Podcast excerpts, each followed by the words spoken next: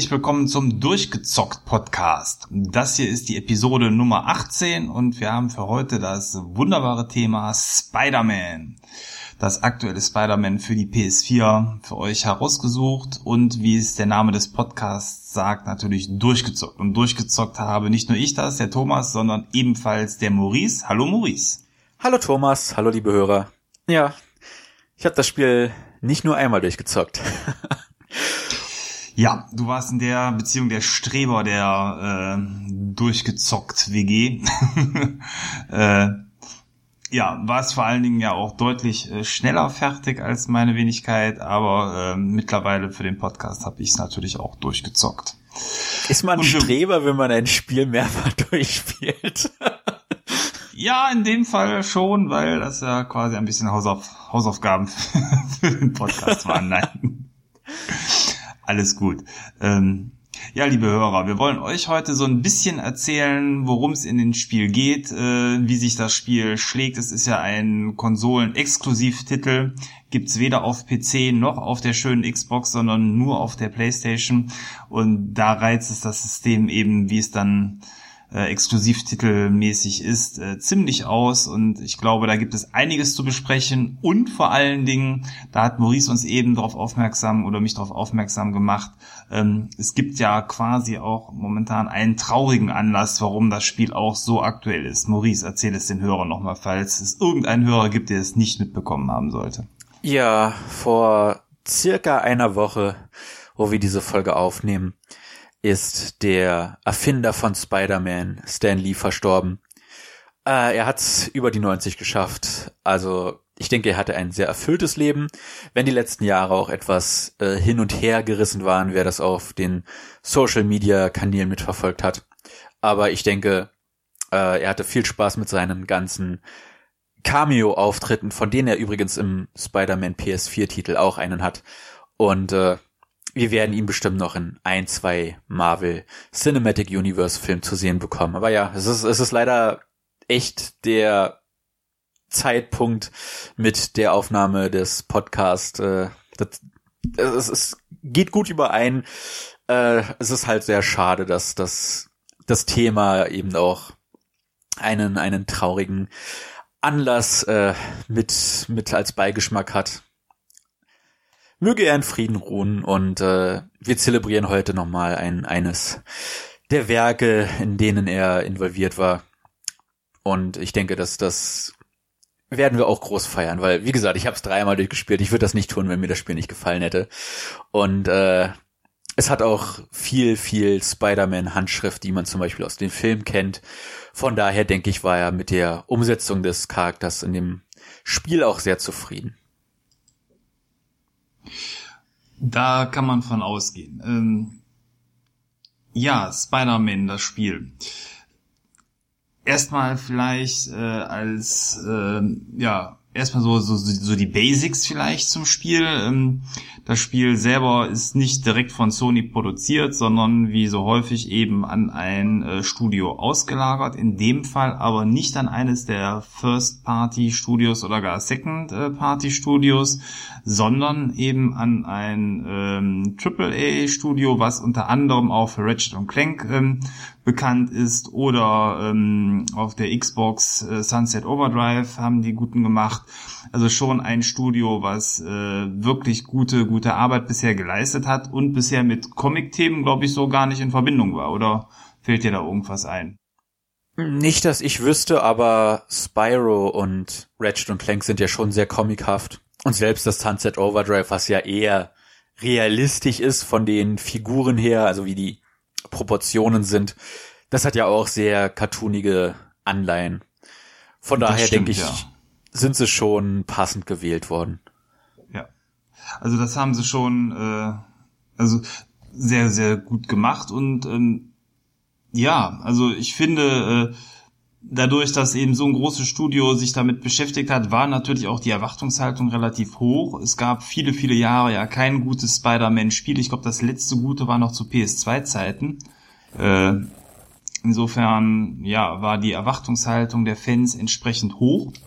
Und ähm, natürlich auch äh, für mich die Frage, wie das ganze Spiel sich im Verhältnis zu dem, was man momentan eben ansonsten zu dem Thema kennt, sprich das Marvel, Cine, äh, Marvel Cinematic Universe, wie sich das Ganze in Bezug dahin äh, positioniert. Und äh, da kann man zumindest schon mal sagen, dass das Ganze äh, wirkt, als ob es äh, ja damit verbunden ist, weil zumindest sowas wie der Avengers Storm und so ist dann in diesem fiktiven New York, was man durchreist, dann ebenfalls vorhanden.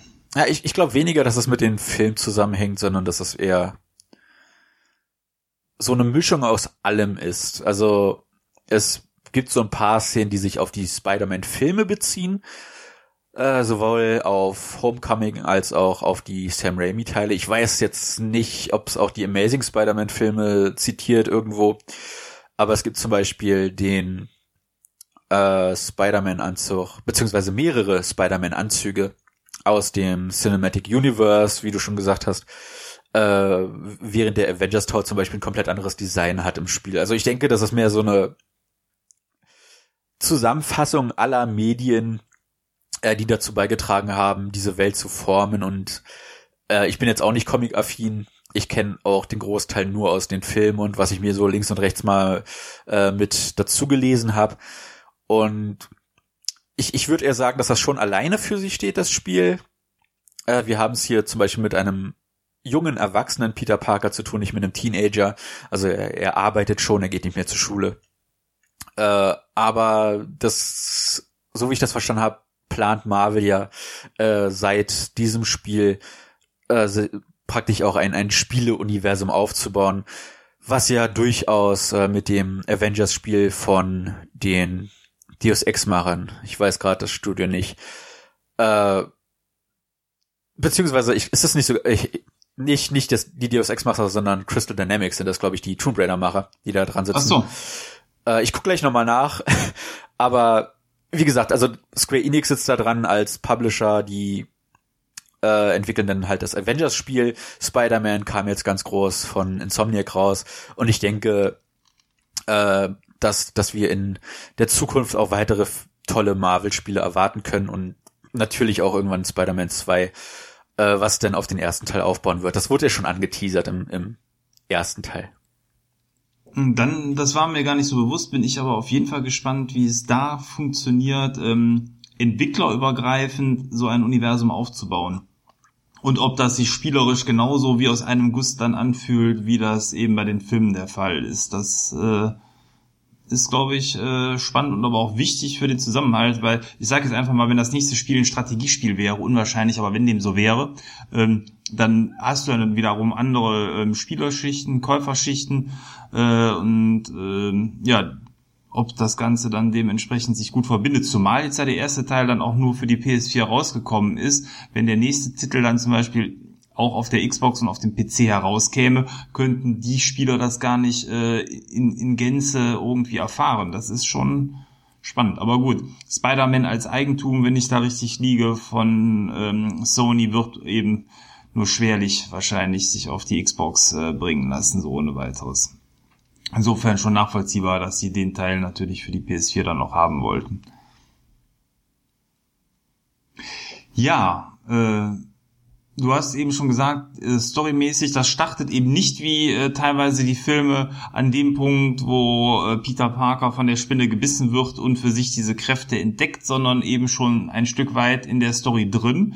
Ähm, sogar so weit, dass äh, man im Verlauf der Story mitbekommt, dass auch einige der traditionellen ähm, Gegner von Spider-Man sogar schon mal bekämpft worden sind in der Vergangenheit. Ähm, da erzählt er so von, was ich äh, so einen ganz interessanten Kniff fand und ja, insgesamt äh, beginnt das Spiel eigentlich an einem schönen sonnigen Tag äh, in New York und New York ist einfach gigantisch groß und äh, wunderschön ähm, dargestellt in, in der Engine. Ähm, ich glaube, eine Stadt in der Detail, in dem Detailgrad äh, hat man bisher selten gesehen. Ich würde sogar sagen, dass das über dem Detailgrad von GTA in einem gewissen Aspekt liegt. Wie hast du das so empfunden? Auf jeden Fall, was die Dichte der Details angeht. Also klar, Rockstar Spiele sind halt detailverliebt ohne Ende, aber im Sinne von wie lebendig sich die Welt anfühlt und äh, die technische Finesse, die dahinter steckt, äh, Manhattan, also es ist nicht mal ganz New York, äh, die, die Insel von Manhattan äh, darzustellen, das ist schon, ist schon verrückt, vor allem wenn man bedenkt, dass halt was weiß ich, wie viele Autos und, und Passanten gleichzeitig auf dem Bildschirm zu sehen sind, egal wie hoch man steht. Ja. Äh, äh das ist, es ist irre, wie lebendig die Stadt wirkt einfach. Es ist, es ist. Ja, wobei da muss ich insofern ein bisschen reingerätschen. Also ich habe es genauso empfunden wie du. Der Detailgrad und auch dieses Wuseln, das ist alles gegeben.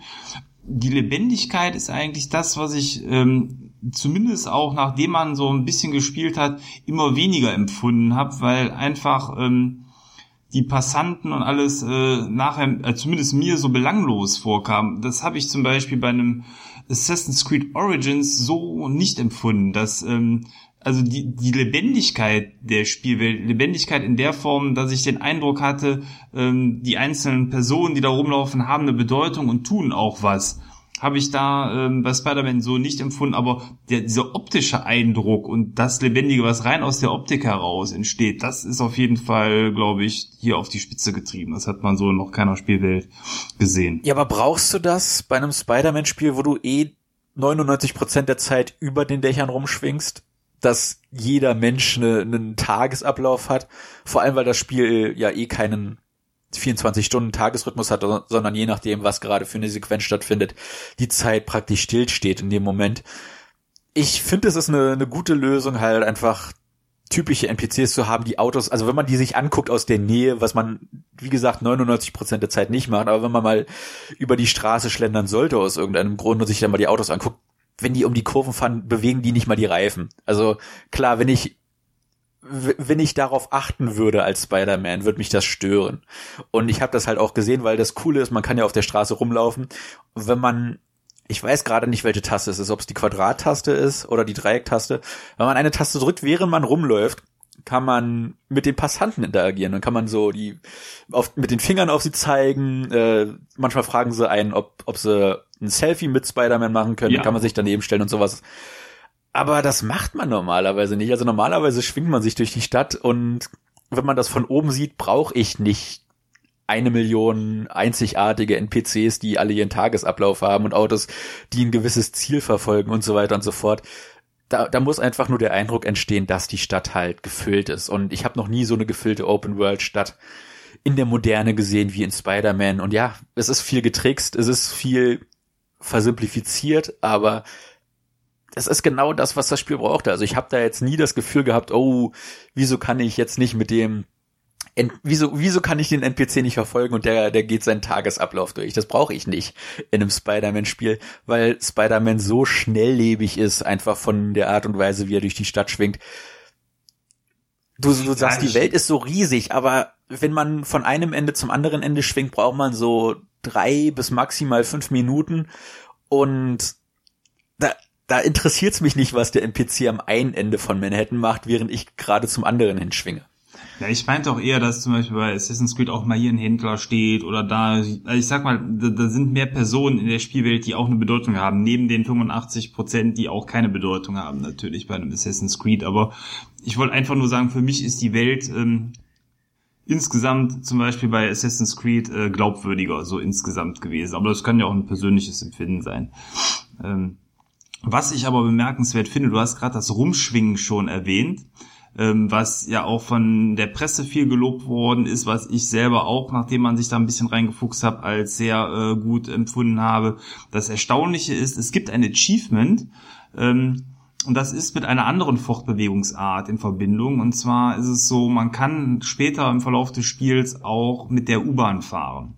Und es gibt für fünfmal U-Bahn fahren ein Achievement. Und das haben nur knapp 50 Prozent der Leute, inklusive mir eben, als ich dann bekommen hatte, nachdem ich ein bisschen umgefahren bin, freigeschaltet. Was im Umkehrschluss bedeutet, die Hälfte der Leute haben diese Kack-U-Bahn höchstens eben viermal benutzt. Ähm, was äh, ja irgendwo für dieses Rumspringen, Schwingen spricht, weil es scheinbar den Leuten so viel Spaß gemacht hat, dass sie die U-Bahn einfach nicht benutzt haben. Könnte man zumindest so interpretieren. Ja, ich habe mir die Platin-Trophäe geholt, weil die recht einfach ist. Und ich habe die Trophäe als letztes geholt, weil ich halt auch das Schwingen so toll fand, dass ich gar nicht das, das Schnellreisesystem brauchte. Und äh, man kann rein theoretisch in jede U-Bahn-Station reingehen und dann das Schnellreisesystem nutzen. Man kann es aber auch von der Karte aus nutzen. Also es ist nicht so, dass das irgendwie beschränkt wäre. Äh, es ist aber halt cool, dass es dann als Ladesequenz halt so eine U-Bahn-Fahrt dir zeigt und du als Spider-Man dann im, im Zug sitzt und manchmal ist da ein Spider-Man-Cosplayer, mit dem du dich unterhältst. Äh, manchmal stehst du in der Bahn, fummelst auf dem Handy rum und dann guckt dich so ein Passant einfach ganz, ganz misstrauisch an. Und das sind so kleine Sachen, die, die mir ein Lächeln ins Gesicht zaubern. Aber ich hab's nach den fünf Malen dann auch nie wieder benutzt. Ja, ich hab's immer benutzt, wenn der Abstand, also das Abwägen, Ladebildschirm zu schwingen, äh, was eben zeitlich günstiger war. Ich, ich fand das Schwingen einfach zu gut. Also ich hab, ich hab das Spider-Man 2, das ist das äh, letzte richtig gute Spider-Man-Spiel, was du erwähnt hattest, auf der PS2 damals auch gespielt. Und das Schwingen ist nicht ganz so physikbasiert wie in dem Spiel. Wenn man runterfällt und im letzten Moment, wo man auf den Boden prallt, die, die Schwungtaste drückt, dann kann man richtig sehen, wie Spider-Man praktisch auf dem Boden so eine Art Bogen schwingt, dass er nicht den Boden berührt. Und das ist halt physikalisch in dem Moment einfach nicht korrekt. Er, er müsste halt eigentlich auf den Boden aufkommen und dann praktisch wieder zum Schwung ausholen, damit er äh, äh wieder nach oben kommt da ist so ein bisschen getrickst worden, was an dem PS2-Titel nicht der Fall war, aber dadurch hat das Spiel eine bessere Dynamik, finde ich, äh, wenn man, wenn man darüber hinwegsehen kann in dem Moment. Und ja, man gut, kann so ein Tempo aufbauen, man kann so viele Tricks machen, man kann ja dann auch im, im Skillbaum äh, Lufttricks ausführen, mit denen man dann so sich zusätzliche Erfahrungspunkte äh, äh, äh, erspielen kann und es macht einfach Spaß. Ich kann es nicht anders beschreiben. Es macht einfach Spaß, von Punkt A nach Punkt B zu schwingen. Und ich habe das Spiel nach dem Durchspielen, nach dem dreimaligen Durchspielen auch manchmal einfach nur eingelegt, um durch die Stadt zu schwingen. Völlig planlos und dann immer wieder verrückte äh, Schwungkombos an den Tag zu legen, weil das so viel Laune macht. Ja, der Skillbaum ist ein gutes Thema, weil ähm, das Spiel eben mit, ich glaube, Perks ist ja das Fachwort dafür, quasi ausgestattet ist, die dafür sorgen, dass du sowohl was den Kampf angeht, als auch was die Fortbewegung angeht, immer besser wirst und äh, vor allen Dingen fühlt sich das danach immer ähm, flüssiger an. Und ich muss sagen, mich hat das Spiel nach fünf, sechs Stunden fast verloren gehabt, weil ich das am Anfang relativ schwerfällig fand.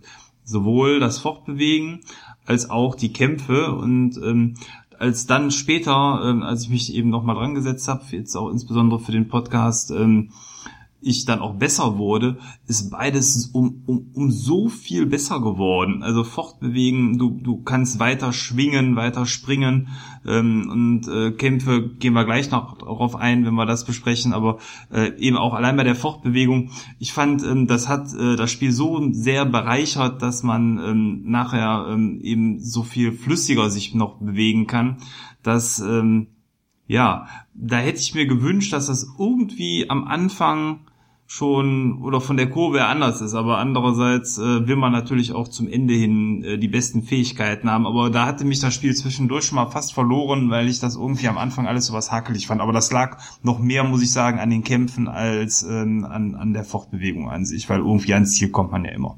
Ja, da, da stimme ich dir sogar zu, weil ich hatte ein ähnliches Problem am Anfang, ich habe es auf normal das erste Mal durchgespielt. Und äh, ich hatte am Anfang echt die Angst, oh Gott, ist das wie God of War, dass ich nicht in das Kampfsystem reinkomme und dass mir das irgendwie alles ruinieren wird. Ich bin beim ersten Boss, dem man in der ersten Viertelstunde etwa begegnet, viermal gestorben oder so. Drei bis viermal hintereinander gestorben, weil man so schnell auf normal stirbt am Anfang. Weil, man, weil zwei, drei Schläge ausreichen von dem, von dem ersten Boss, dass man, dass man stirbt und man kann einen Kombometer aufbauen, mit dem man sich dann auch heilen kann mitten im Kampf. Aber auf die Kombo musst du am Anfang erstmal kommen, wenn du noch nicht im Kampfsystem bist. Und das hat mich halt einige Leben gekostet am Anfang und ich dachte, oh Gott. Das, das war der erste Bosskampf der schwierigste, würde ja, ich sagen. Würde ich auch sagen. Äh, ja, äh. und dann habe ich es durchgespielt gehabt und eine Trophäe kriegt man, wenn man es auf dem allerhöchsten Schwierigkeitsgrad durchspielt. Und da bin ich kein einziges Mal mehr gestorben. Und das ist etwas, was ich an Sony-Spielen derzeit nicht mag. Und das ist auch ein Kritikpunkt an God of War zum Beispiel, dass alle Sony-Spiele irgendwie eine verkehrte Lernkurve haben. Dass die am Anfang viel zu schwer sind und am Ende piss easy. Also das, ah, das hat mich bei God of War schon genervt und das hat mich jetzt auch bei Spider-Man wieder genervt, dass die, dass die äh, Motivationskurve, was den Schwierigkeitsgrad betrifft, einfach immer verkehrt rum ist. Ich will's am, ich will am Ende gefordert werden, wenn ich alle Tricks raus hab und nicht am Anfang, wo ich, wo mich die Steuerung überfordert. Und das, das scheinen die echt andauernd falsch zu machen, diese Generation. Das finde ich extrem schade, weil, wie gesagt, ich habe es auf dem höchsten Schwierigkeitsgrad äh, durchgespielt und da war das auf Englisch sagt man Cakewalk, ein Cakewalk. Ich weiß nicht, was man auf Deutsch sagt. Das war halt ein Spaziergang. Das war, das war so einfach auf dem höchsten Schwierigkeitsgrad. Das soll doch nicht der Fall sein, wenn man den höchsten Schwierigkeitsgrad wählt. Da, gerade da soll das einen herausfordern. Und da finde ich es halt schade, dass äh, das Spiel so ausbalanciert ist, dass das ausgerechnet der Anfang so schwierig ist und es im, im Verlauf der Geschichte immer einfacher wird. Also das finde ich sehr schade, dass sie das Balancing da mal wieder nicht hinbekommen haben. Ja, ähm, kann ich jetzt auch nicht mehr viel mehr zu sagen. Ich habe es eben genauso empfunden und deswegen hat es mich ja fast verloren, weil insgesamt die Kämpfe sich am Anfang, vielleicht sprechen wir da jetzt einfach mal drüber, ähm, sich fand ich sehr schwerfällig anfühlten. Du kannst äh, im späteren Verlauf perfekt mit allem interagieren. Das heißt, du kannst Gegenstände aufnehmen, auf Gegner werfen. Du kannst Gegner einspinnen, du kannst Gegner packen und durch die Gegend werfen. Du kannst den Waffen abnehmen. Du kannst äh, äh, Umgebungsobjekte runterreißen, auf die draufkrachen lassen. Also eine sehr, sehr hohe Interaktionsmöglichkeit. Ähm, am Anfang, entweder lag es auch daran, weil ich vielleicht das System noch nicht verinnerlicht hatte, oder aber eben, ich denke aber vor allen Dingen, weil die ganzen Perks ja nachher die Sachen hergeben. Ähm, das war gefühlt ein, ein wildes Rumkloppen auf den Gegnern und ein beständiges Ausweichen, weil andauernd auch noch jemand auf dich geschossen hat und das hat sich irgendwie sehr schwerfällig für mich angefühlt und ähm, ja ein bisschen nervig halt. Und mit dem Besserwerden war das nachher wieder Spiel auf einem Instrument, wo man einfach nur gucken musste, was packt man, was schmeißt man, was schleudert man, wen spinnt man gegen die Wand ein. Das hat nachher so viel Spaß gemacht, aber irgendwie am Anfang war es sehr zäh. Ja, es, es hat eine Abwandlung von dem Batman Arkham Knight, also, beziehungsweise Arkham generell, äh, Kampfsystem, sprich äh, Ausweichen ist, ist sehr wichtig im richtigen Moment. Man hat einen einfachen Schlag und einen starken Schlag.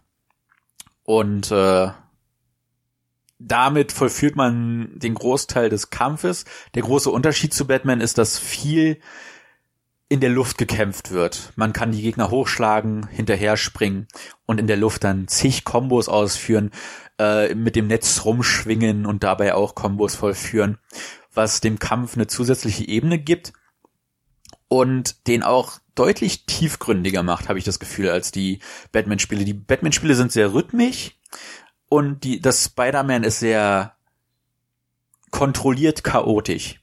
Und das hat mir deutlich mehr Spaß gemacht als die x-te Iteration des Batman-Kampfsystems, die halt gefühlt wirklich nur auf drei Tasten äh, basieren, auf drei Tasteneingaben, die im Endeffekt immer dieselben sind. Äh, das ist hier zwar von der Tastenbelegung ähnlich. Man benutzt halt einfachen Schlag, um den Gegner in die Luft zu schwingen. Dann springt man mit der Sprungtaste hinterher, führt dann eine Combo aus und äh, setzt dann mit dem schweren Schlag zum Finisher aus.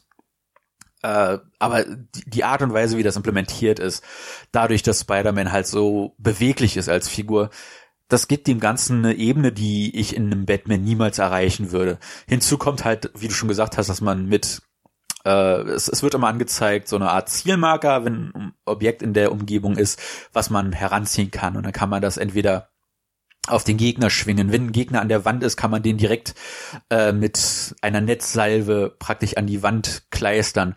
Äh, und dann muss man halt keinen Finisher mehr benutzen, weil an der Wand festklebt. Und damit kann man sich so viele Situationen vereinfachen. Das ist echt der Wahnsinn, was es da für Optionen gibt, die in einem Batman, wie gesagt, einfach irgendwie fehlen. Und da hast du zwar auch deine Gadgets, aber ich finde die Varianten, der Variantenreichtum der Gadgets Spezialfähigkeiten, die du mit zusätzlichen Anzügen bekommst und halt den ganzen Kombos äh, und und zusätzlichen Attacken, die du freischaltest, die die geben dem Kampfsystem einen Tiefgang, den ich so nicht erwartet hätte. Also, dass der Kampf so fordernd und und belohnend ist, das ist das letzte, was ich erwartet hätte, weil ich habe das Spiel hauptsächlich, ich habe mich darauf hauptsächlich gefreut wegen des Schwingens, aber am Ende kann ich sagen, dass mich auch der Kampf sehr begeistert hat. Ähm, auf jeden Fall. Bei Batman, äh, an dem sich Spider-Man sicherlich messen muss insgesamt, wir können am Ende auch mal ein Fazit ziehen, was wir insgesamt vielleicht besser fanden, kannst ja schon mal überlegen äh, wenn du da nicht schon eine feste Meinung zu haben solltest. Und ähm, klar, das Batman-System funktioniert eigentlich von Anfang bis Ende eher gleich. Da hatte ich das auch weniger eben mit dieser Lernkurve, aber es ändert sich auch nicht viel. Und ähm, da würde ich äh, dir schon mal recht geben in dem Punkt, ähm, dass insgesamt, wenn das dann nachher aufdreht, einfach das Spider-Man-System eine richtig tolle Kampfmechanik hat, die ähm, denjenigen, der gerne mit der Umgebung spielt, ähm, dann die Möglichkeiten auch gibt, wer gerne immer nur die gleichen drei Tasten drückt und sagt, ähm, ich äh, möchte da gar nicht so, so tief mich mit der Umgebung bemühen und reinknien. Klar, da ist dann natürlich das Bitman-Kampfsystem an der Stelle das bessere, aber ich fand es auch sehr befriedigend, ähm, einfach sich zu überlegen, wie man gegen die Gegnerhorden vorgeht. Und ähm, es war für mich auch nachher ähm, überhaupt kein Problem, selbst größere Ansammlungen ähm, im offensiven Kampf anzugehen, weil man hat ja die Möglichkeit auch viel mit Stealth-Kills äh, zu machen, dass man sich auf irgendwelchen äh, Baugerüsten erstmal aus der Höhe heraus auf Gegner stürzt oder die dann hoch ähm, zieht und ähm, lautlos kalt macht, aber ich habe mich nachher immer reingestürzt und alles auf die geschmissen, äh, was nicht nied- und nagelfest war, weil ich nachher sogar die die Brechergegner, das sind so die fettesten und größtesten Gegner, äh, packen und einspinnen konnte und schmeißen. Ähm, das hat einfach Spaß gemacht. Wobei das dürfte bei dir nicht anders gewesen sein. Wenn man es normal durchspielt, kann man eigentlich alle Perks freischalten in dem Spiel äh, und dann hat man auch alle Kampffähigkeiten dementsprechend dann, ähm, ja, die man benutzen kann. Ja, und ich habe, wie gesagt, auf die Platin gespielt, das heißt, ich habe auch alles gemacht im Spiel. Also ich bin relativ schnell an die Level 50 Grenze gekommen äh, und hatte so zur Hälfte spätestens zur Dreiviertelmarke des Spiels alles freigeschaltet und habe dann nur nutzlose Level gegrindet, die ich nicht gebraucht habe mehr zu dem Zeitpunkt. Was ich ein bisschen schade fand, äh, ich hätte es besser gefunden, wenn man noch irgendwas freigeschaltet hätte damit. Äh, nett wäre ja äh, so eine Art Mini-Verbesserung, wie es bei Diablo der Fall ist, dass du danach halt nicht mehr zehn Prozent mehr Schaden machst, wie es ja in der Regel bei den Stufen vorher war, sondern vielleicht, dann weiß ich nicht, ein halbes Prozent oder ein Drittel äh, Prozent oder irgendwie du, sowas. Du schaltest sowas in der Art frei mit jedem zusätzlichen ah. Level ab. Ähm, ähm, aber es ist halt, es ist halt so minimal, dass es im Endeffekt sich nicht lohnt. Also ich glaube immer plus eins Gesundheit und plus eins äh, Abwehr oder sowas. Also es ist wirklich so, so, so klein, was du damit zusätzlich freischaltest, dass es sich nicht lohnt, für die Level alles zu machen. Also das, das. Aber es ist dann auch nicht umsonst. Also das wird ja. nicht schon reichen. Ja, aber es hätte halt ein bisschen mehr sein dürfen. hätte ich mir nicht Darf beschwert. Darf es mehr sein? ja, gut. Ja, und äh, wir haben jetzt schon den, den, das Perk-System angesprochen. Äh, du hattest mich etwas Interessantes gefragt, so nach meiner ersten Sp äh, Spielsession, wo ich dir geschrieben habe, dass ich hellauf begeistert bin von dem Spiel. Weshalb ich sowas halt, weshalb mich das Spiel so fesselt, obwohl das so vieles so viele typische moderne Spielsysteme hat. Es ist halt eine Open World, wo du blöde Türme am Anfang suchen musst, um die Karte freizuschalten. Dann schaltest du nach und nach Nebenmissionen frei, die alle nach demselben Schema funktionieren. Also es gibt dann, ich weiß gar nicht wie viele, so sechs, sieben verschiedene Nebenmissionsarten und die musst du dann halt zigmal hintereinander machen äh, um, um dann einen Bezirk zu clearen, sage ich mal, ja, also den, den dann komplett auf 100 Prozent durchgespielt zu haben. Äh, und das ist halt alles eigentlich, das sind alles Dinge, die mir eher missfallen an modernen Open-World-Titeln. Äh, ich habe null Interesse an Red Dead Redemption. Ich gucke mir dazu regelmäßig Videos an. Ich denke, vielleicht vielleicht springt endlich der Funke über, dass ich sage, jetzt muss ich spielen, jetzt, jetzt habe ich Bock drauf, aber es passiert einfach nicht, weil da so viel Zeugs drin ist, was, auf was ich überhaupt keinen Bock habe. Äh, dass, dass, dass mich das einfach abschreckt vor dem Kauf. Äh, Just Cause 4 sieht super aus. Unser, unser guter Freund Georgius schwärmt ja von der Reihe, aber ich, ich muss das nur angucken und ich krieg schon die Krätze, weil ich genau weiß, dass ich das niemals komplettieren könnte. Und der Unterschied, den Spider-Man da macht, ist, dass das alles und ein gutes Wort, das ich vorhin schon benutzt habe, so kurzlebig ist. Das ist vom Tempo her ein Spiel, was, was so eine Art Doom-Effekt hat. Das ist so schnell, du, du bewegst, also Manhattan ist riesig, das hast du schon gesagt, aber man braucht wirklich nur ein paar Minuten, um von einem Ende bis zum anderen zu kommen. Und das gilt auch für die Nebenmission. Du gehst dahin, äh, die Karte hatte ich in der ersten Dreiviertelstunde freigeschaltet, weil das so Spaß gemacht hat, die Schwungmechanik kennenzulernen und dabei gleichzeitig diese Türme zu aktivieren, dass es mich nicht gestört hat, dass man da die Türme aktivieren muss. Das hat mich dann bei dem zweiten und dritten Durchlauf gestört, aber beim ersten Mal überhaupt nicht. Äh, dann die ganzen Nebenmissionen. Ja, es sind, es sind immer dieselben, aber es sind nicht so viele glücklicherweise. Also es ist, es ist relativ beschränkt, die Menge der Aufgaben, die man zu erledigen hat. Und dann sind die recht abwechslungsreich. Also äh, man, man muss zum Beispiel Basen erobern. Und das sind dann so sechs, sieben Basen.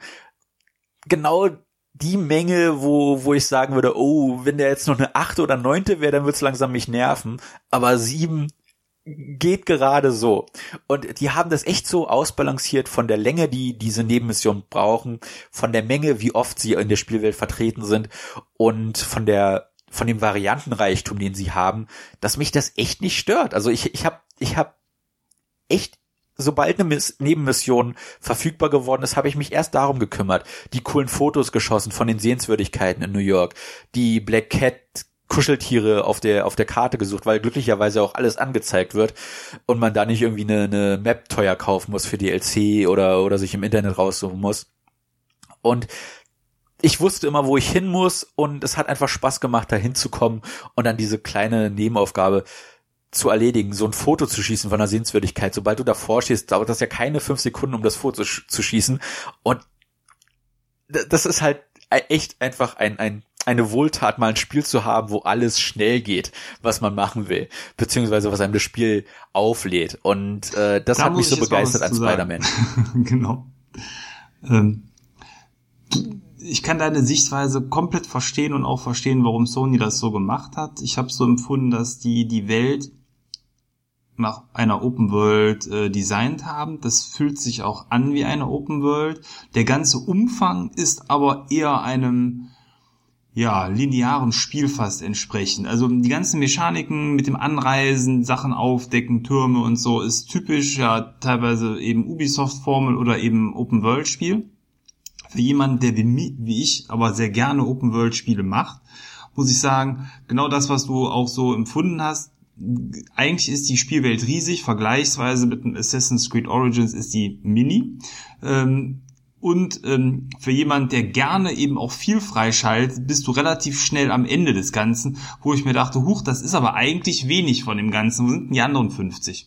Ähm, und, ne, wirklich. Also ähm, ich, äh, ich mag das ganz gerne, eben so Listen abarbeiten in so einem Spiel oder eben dementsprechend ähm, eine Vielzahl solcher Aufgaben immer wieder zu machen. Da kann ich abends herrlich bei abschalten. Und ähm, das, äh, ja, also für denjenigen, der genau das mag, bietet das Spiel eigentlich zu wenig an der Stelle. Und ich glaube, das ist tatsächlich eher so einem, ja, so einem mittleren Geschmack vielleicht angepasst. Äh, das heißt eben, derjenige, der, wie du sagst, eigentlich kann ich damit wenig bis gar nichts anfangen, der ist noch nicht angenervt. So jemand wie ich, der das gerne macht, sagt, okay, es ist drin, das passt zu einer Open World, aber es könnte mehr sein, aber gut, okay, dann waren es jetzt halt nur 50 von diesen Rucksäcken, die ich sammeln musste und keine 200. Ähm, das ist auch okay. Aber ähm, grundsätzlich, wer gerne sowas mag, ich glaube, der könnte auch mehr vertragen an der Stelle, was das Spiel aber da nicht bietet. Dafür ist, obwohl die Open World und alles riesig ist, eben dann doch zu wenig Inhalt an der Stelle. Ja, ähm, aber ich glaube, das ist ein Kompromiss. Das Schöne daran ist doch, dass du das schaffen kannst in deiner Lebenszeit. ja, das habe ich aber bei Assassin's Creed Origins auch geschafft. Das ist, glaube ich, eher eine Frage des Wollens. Die Dinge, ja klar. Also ich habe die ganzen äh, Kartenabschnitte, die ich war, komplett leer gegrast. Okay. Wobei ich, ähm, du hast, nachdem du ähm, Assassin's Creed Origins nachher durch hast, dann immer noch fünf, sechs äh, Abschnitte quasi nach der Story, die du bereisen kannst, die habe ich nicht mehr gemacht. Aber während der Story-Mission, das war, würde ich sagen, mindestens dann drei Viertel bis vier Fünftel der Karte, habe ich alles leer gegrast. Okay. ja, aber wie lange hast du dafür gebraucht? Das ist halt etwas, was ich an Spider-Man auch sehr, so. sehr schätze, ist, dass ja. du, wenn du nur die Story spielst, brauchst du acht Stunden maximal, wenn nicht sogar ein bisschen weniger.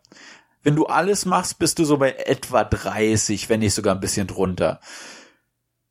Äh, das, das, das Schöne an dem Spiel ist halt wirklich, dass das zwar diese ganzen Open-World-Dinger drinne hat, aber dass sich das machbar anfühlt. Es, es fühlt sich, es, es es, es hat für meinen Geschmack, finde ich, genau die richtige Menge an allem. Äh, es, und es kommt halt auch wirklich alles abschnittsweise hinzu. Du hast nicht auf einmal alles freigeschaltet. Ich habe jedes Mal, wenn ich an, ähm, ah, jetzt fällt mir der Titel nicht ein, von, äh, ja, das war so ein 40er Jahre Stealth-Spiel in Paris. Äh, Saboteur ja, hieß das. Saboteur. Da hatte man tausend. Das berühmte Saboteur. Wer hat noch nicht davon gehört? Da hat man tausend Punkte auf der Karte. Und die werden einem sofort im Spiel angezeigt. Und das hat sofort mein Interesse an dem Spiel gekillt damals. Und hier wird das so nacheinander freigeschaltet. Am Anfang die Rucksäcke hast du gerade erwähnt. Äh, die, die habe ich direkt als erstes abgegrast. Und jedes Mal, wenn man so einen blöden Rucksack aufsammelt, dann hat Spider-Man so eine kleine Geschichte zu dem Item dazu, was da drinne ist. Das bezieht sich manchmal auf die Comics, äh, manchmal auf die Filme und so weiter und so fort, aber halt immer auf dieses Spider-Man-Universum. Dann schaltet man auf einmal diese ähm, Fotoshoots äh, frei. Und dann gibt's natürlich die, die Sehenswürdigkeiten, aber halt auch Marvel eigene äh, äh, Locations zu finden, die man fotografieren kann. Und da trifft man, äh, da, da sieht man zum Beispiel das, das äh, Office von Daredevil, der ja ein Anwalt ist in der, in der, äh, in der, also in den Comics. Und da, sowas findet man dann auch und das ist halt cool zu sehen. Ich habe ich hab Daredevil nicht gesehen auf Netflix. Das ist ich wie gesagt, ich das meiste habe ich mir angelesen so irgendwie auf Wikipedia oder was und trotzdem hat mir das so ein Lächeln äh, aufs Gesicht gezaubert, weil Spider-Man dann immer so einen lustigen, blöden Spruch drauf hatte. Und äh, das hat dem Ganzen noch zusätzlich Persönlichkeit gegeben. Das ist nicht, oh, äh, meine Banditen haben meine Hausschuhe geklaut, mach das zum 2000. Mal bitte. Sondern, wie gesagt, das sind so 50 Dinge, aber jedes von diesen 50 Dingern hat eine, hat seine eigene kleine Persönlichkeit. Da musst du später für Harry Osborn äh, so äh, Forschung, also so Experimente vollführen. Das sind so kleinere Dinge. Und die, die haben immer einen Bezug zu seiner Mutter. Da, da wird dann erklärt, weshalb du das machst und so weiter und so fort. So dass da immer so ein bisschen Flavortext drin ist. So ein bisschen, bisschen Würze, um das Ganze nicht komplett trocken zu lassen. Und das macht das noch so zusätzlich charmant, finde ich. Also ich habe das echt gerne gespielt, nicht nur, weil das machbar ist vom Sammelfaktor, sondern weil da auch immer so ein bisschen zusätzlich äh, äh, Geschichte und Erzählung drinne war. Am nervigsten fand ich die Tauben zu verfolgen. Das war so die einzige äh, Nebenmissionsart, die ich nicht so doll fand. Die sind immer so komplett verrückt rumgeflogen und ich fand es äh, teilweise schwierig, die äh, in einem angenehmen Zeitrahmen dann auch einzufangen. Ja, aber das sind dann auch nur sechs Stück, die du fangen musst. Und ja. das ist dann, das ist dann, wie gesagt, das ist dann immer so der Punkt, wo du sagst, okay, die eine hole ich noch und dann habe ich es auch geschafft. So nervig die vielleicht auch sein mag, aber es sind halt nur sechs oder so. Also es ist, es ist immer in dem Rahmen, wo du, wo du sagst, ja, es, es stört oder da habe ich jetzt gerade nicht so viel Bock drauf, aber es ist nicht so viel, ich mach's doch noch. Und dann sind wieder zwei Stunden vergangen. Ja, und am schönsten fand ich auch die Rucksäcke und die Katzen. Also das hat echt Spaß gemacht, die Dinger einzusammeln. Ja. Äh, ja. Ähm, Soundtrack kann man mal erwähnen, ist auch sehr, sehr gut. Ist teilweise, finde ich, von der Melodie den, dem Soundtrack von den Filmen, den Avengers-Filmen angepasst äh, oder zumindest musikalisch ähnlich gestaltet. So dieses äh, Hauptthema, finde ich, findet man da sehr gut wieder. Ähm, so ansonsten die Übersetzung, ich habe es auf äh, Deutsch gespielt, du vielleicht auch, äh, fand ja. ich äh, so soweit auf jeden Fall okay. Ja, ähm, ich habe ich hab da nur ein Problem mit, vielleicht ist dir das auch aufgefallen, aber wenn du auf der Straße rumläufst, sprechen die Passanten auf Englisch. Ja, teilweise. Das hat mich sehr genervt. Ja. Das fand ich sehr schade, dass sie das nicht, dass sie sich da nicht die Mühe gemacht haben, auch die zu übersetzen ist mir insbesondere aufgefallen am Anfang, wenn du diese ähm, Funktürme freischaltest, das habe ich da noch auf den Polizeifunk geschoben, so ein bisschen, dass die da vielleicht sich gedacht haben, äh, das ist authentischer in Manhattan, wenn der Polizeifunk auf Englisch ist, warum auch immer. Aber ähm, klar, auch dann die, die Leute, die da drumherum stehen, die haben dann auch Englisch gesprochen und das fand ich auch, äh, ja, da frage ich mich schon, ob das da durchgegangen ist oder ob da am Ende das Budget gefehlt hat. Kann ja eigentlich alles nicht. Äh ja, das, äh, das fand ich auch sehr merkwürdig. Also halt, das hätte ich nicht erwartet von einem First Party, be beziehungsweise ist ja nicht First Party, aber halt von einem Exklusivtitel ja. fand ich das etwas seltsam. Aber äh, wo du gerade schon die Präsentation ansprichst, ähm, was ich absolut hervorragend finde und da ist das Spiel schon auch auf weiter Flur ziemlich alleine ähm, ist die Gesamtpräsentation von allen Filmsequenzen. Also A ist da inhaltlich ein, wirklich ein Kinofilm mehr oder minder mit eingebaut, was es da an Filmsequenzen gibt und die sind so hochwertig ähm, produziert, das kann auch nicht von Insomniac alleine gemacht worden sein. Wenn man das mit anderen Insomniac-Spielen vergleicht, da müssen meiner Meinung nach die Sony Studios wahrscheinlich die Manpower gestellt haben, dass äh, das in der Qualität umgesetzt werden konnte. Das ist wirklich toll. Das Einzige, was ich äh, der Gesamtpräsentation teilweise im Vergleich zu anderen Spielen, das ist also Stöhnen auf sehr hohem Niveau, ein bisschen äh, ankreide und schade fand, ist, dass die Gesichtsanimationen, insbesondere auch von MJ, sehr starr waren und irgendwie hinter dem anderen abgefallen sind. Aber Ansonsten eben, was da insgesamt an Filmsequenzen in dem Spiel rausgehauen wird, äh, hat man in vielen anderen Open-World-Titeln und aber auch in Singleplayer-Spielen so nicht gesehen, finde ich. Ja. Äh, du hast jetzt MJ erwähnt, man ist nicht die ganze Zeit Spider-Man. Es gibt so vier, fünf Stealth-Passagen, wo man entweder MJ selbst spielt oder einen äh, zusätzlichen Charakter, Miles Morales. Und äh, diese Stealth-Passagen sind schön in die Story eingeflochten, aber sind, das sind dann auch die Momente, genau wie die Türme äh, äh, zu, zu aktivieren, die dir beim zweiten und dritten Durchlauf stören und den Flow rausnehmen. Äh, ich finde sie aber schön in die Story implementiert und die lockern halt auch mal schön das, das Gameplay auf. Du hast gerade 2000 Basen, also es sind glücklicherweise nicht so viele in Spider-Man, du hast gerade sechs, sieben Basen erobert und danach kommt dann die Stealth-Passage, wo du dich mal zurücklehnen kannst, bisschen verschnaufen kannst, äh, ein bisschen auch eine andere Perspektive bekommst, weil die Charaktere sich halt in den Momenten nicht wehren können. Und äh, aber die, das ist viel Meckern auf hohem Niveau, weil ich glaube, das ist mein Spiel des Jahres. Äh, das sind diese Punkte, wo ich andauernd Game Over gegangen bin, bei dem zweiten und dritten Durchlauf, weil ich da einfach schnell durch wollte. Ich wollte schnell wieder zu Spider-Man zurück. Beim ersten Mal hat mich das überhaupt nicht gestört. Beim dritten Mal wusste ich exakt, wo ich lang muss und bin dann einfach nur der schnurstracks der Ideallinie hinterhergerannt. Und manchmal sind da Wachen blöd im Weg gewesen, dann, wo ich dann erwischt wurde und dann nur mit den Augen rollen konnte, dass ich die Passage jetzt wiederholen muss, äh, obwohl ich schon weiß, wie es ausgeht. Und das fand ich immer etwas etwas ärgerlich. Da wünschte ich es, wenn man New Game Plus vor allem startet, dass man diese Sequenzen überspringen könnte. Aber wie gesagt, so im Gesamtbild finde ich sie eigentlich sehr schön eingebunden und sie dienen halt auch gut der Story. Äh, äh, der, der Präsentation einfach mal das, das Geschehen um die ganzen Superschurken auch aus anderen Perspektiven zu sehen. Ja, bisher haben wir zur Story insgesamt auch noch nicht so viel gesagt, allein um es äh, für diejenigen, die es noch spielen wollen, spoilerfrei zu halten. Ich glaube, ganz grob kann man sagen, in dem Spiel geht es sich darum, dass sich in der Stadt ein neues Verbrechersyndikat ausbreitet und ähm, Spider-Man versucht erstmal herauszufinden, was es eben damit äh, äh, oder was die Hintergründe sind, ähm, was das Besondere daran ist und dementsprechend dann im Verlauf dessen auch auf neue wie alte Feinde aus den Comics stößt. Ja. reicht dir das so als grobe Zusammenfassung oder möchtest du noch was ergänzen? Nee, ich will auch nichts spoilern, weil wenn man die Filme gesehen hat vor allem, ist das relativ offensichtlich, wohin das führt zum Ende.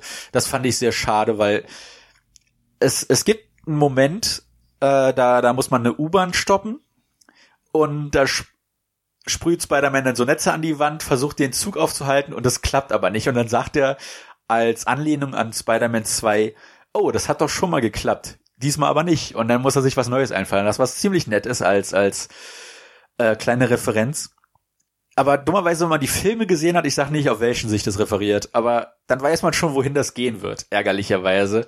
Und ich war leider Gottes nicht überrascht, wer der letzte Endboss war. Genau deswegen, weil das nee. eins, gefühlt eins zu eins aus den Filmen übernommen wurde. Das habe ich genauso empfunden. Äh, ich habe sogar als störend am Anfang empfunden, weil ich mir dachte, äh, so nach dem Motto, das ist doch der Böse. Aber äh, gut. Insgesamt äh, glaube ich, verschmerzbar und das ist halt so. Ähm, äh, beziehungsweise, und das ist vielleicht das Einzige, was sie geschickt gemacht haben, wenn du jetzt schon bei den Filmen dran bist, sie haben, sie, sie bieten einem ja zwei mögliche Endgegner an. Ich weiß nicht, ob du das auch so empfunden hast. Ich bin gerade am überlegen, es ist schon etwas länger her, dass ich es das letzte Mal durchgespielt habe. Ja, letzt, ja, äh, der ähm, jetzt äh, sich gar nicht spoilern lassen will, äh, hält mal eben eine Sekunde die Ohren zu. Ähm, der, der Green Goblin ist ja auch eine Option gewesen, finde ich. Ah, okay, ich, ich lasse ich lasse das ich lasse das äh, auf jeden Fall in der Folge drin. Das ist jetzt ist jetzt ja kein Spoiler, weil der im, im Spiel nicht vorkommt. Das nehme ich mal vorweg. Es ist kein großer Spoiler, weil äh, es, es gibt eine Handvoll von Gegnern, die gezeigt wurden. Äh, es gibt noch ein, zwei Überraschungscharaktere, aber ich kann sagen, einer, also den man nicht erwarten sollte, ist äh, der grüne Kobold. Ich denke, der wird noch äh, äh aufgebaut, weil Harry, o nee, Quatsch. Ich weiß nicht, wie, der, wie sein Vater heißt. Papa Harry Osborn. Papa Osborn. Papa Schlumpf. Äh, ich, ich weiß seinen Namen gerade nicht. Äh, ist, ist ja auch egal. Ja. Auf jeden Fall, er, Oswald, ne? er ist im nee. Spiel schon drinne, aber halt nicht als Green Goblin. Ähm, ja, da taucht bestimmt irgendwann auf, aber er ist nicht der, der äh, äh, mit einer der der Bösewichter, die man bekämpft. Und da wäre auch so mein ein ein weiterer in Anführungszeichen Kritikpunkt, den ich hätte. Es ist kein richtiger Kritikpunkt. Ich finde, dass die Balance, wann die Bosse auftauchen, nicht gut im Spiel ist. Am so das erste Viertel des äh Quatsch, so die erste Hälfte des Spiels hast du fast gar keinen Bosskampf und ähm, in der letzten Hälfte des Spiels hast du gefühlt ein Bosskampf nach dem anderen. Und die sind alle spektakulär und extrem geil. Aber ich hätte die gerne auch schon am Anfang ein bisschen mehr gehabt. Also wir haben erwähnt, am Anfang gibt's direkt einen Bosskampf, so in den ersten 15, 20 Minuten. Und danach ist, was Bosskämpfe angeht, erstmal Totenstille. Da passiert echt stundenlang nichts. Und am Ende kommen sie auf einmal alle hintereinander. Und das teilweise auch ohne Unterbrechung und manchmal dann sogar zu zweit gleichzeitig. Und das fand ich schade, dass sie das nicht anders verteilt haben, beziehungsweise nicht zusätzlich noch ein paar Bosse eingefügt haben. Es gibt einen Nebenstrang, der dann auch zu einem Boss führt, der mir jetzt spontan einfällt. Aber das ist halt, glaube ich, der einzige optionale Boss, den das Spiel dann bietet. Und das ist ein bisschen wenig. Da hätte ich mir mehr, hätte ich mir mehr von erwartet, weil die Bosskämpfe echt spektakulär und auch abwechslungsreich sind. Also es ist nicht einfach Hau drauf. Äh, die, die Zehnte, wie in das zum Beispiel in dem ersten Batman-Spiel der Fall war, wo man ja andauernd gegen diese Giganten äh, gekämpft hat, wo man immer dieselbe Taktik angewandt hat, sondern es ist schon mehr ein bisschen in Arkham Knight Richtung, dass jeder Boss seine eigene Identität und auch seine eigenen Kampfmanöver hat und äh, man sich mit jedem Kampf neu einstellen muss auf das, was der Gegner zu bieten hat. Und davon hätte ich gern noch mehr gesehen und ein bisschen besser verteilt auf das Spiel. Auf jeden Fall. Also das ist bei Batman fand ich auch besser gelöst gewesen, weil du da immer auf einen äh, neuen Superschurken hingearbeitet hast. Ich hatte mich hier im Spiel eigentlich relativ frühzeitig damit abgefunden, dass es gar keine ähm, großen ähm, ja, Superschurken gibt, bis auf vielleicht eben dann den Endboss. Ähm, mich hat's total überrascht, als dann äh, gegen Ende hin die Parade der Superschurken dann mehr oder minder kam. Und das war, äh, ja, wie du schon gesagt hast, vielleicht zwar mit Absicht so gemacht, aber äh, spielerisch nicht gut aufgeteilt. Ja, es, es hat nicht geschadet, noch ein, zwei zusätzliche Gegner am Anfang irgendwie einzubringen. Und selbst wenn das nur Kleinfutter ist. Also es gibt zum Beispiel den äh, Schocker heißt er, glaube ich. Das ist einer, den man relativ früh besiegt. Aber das ist halt auch der ist recht nebensächlich und äh, der, der, das, was davor und danach kommt, da ist halt so viel Leere in Sachen Bosskämpfen, dass das, dass das schon fast etwas zu stark heraussticht, dass das ein bisschen komisch wirkt, weshalb der da mitten drin auftaucht. Vielleicht war das so deren Versuch, äh, dieses Problem so ein bisschen zu beheben, die Balance da ein bisschen äh, besser hinzubekommen. Aber es hätte nicht geschadet, meiner Meinung nach, noch ein, zwei zusätzliche Gegner ins Spiel zu bringen, die denn äh, etwas mehr in die erste Hälfte des Spiels gepackt werden.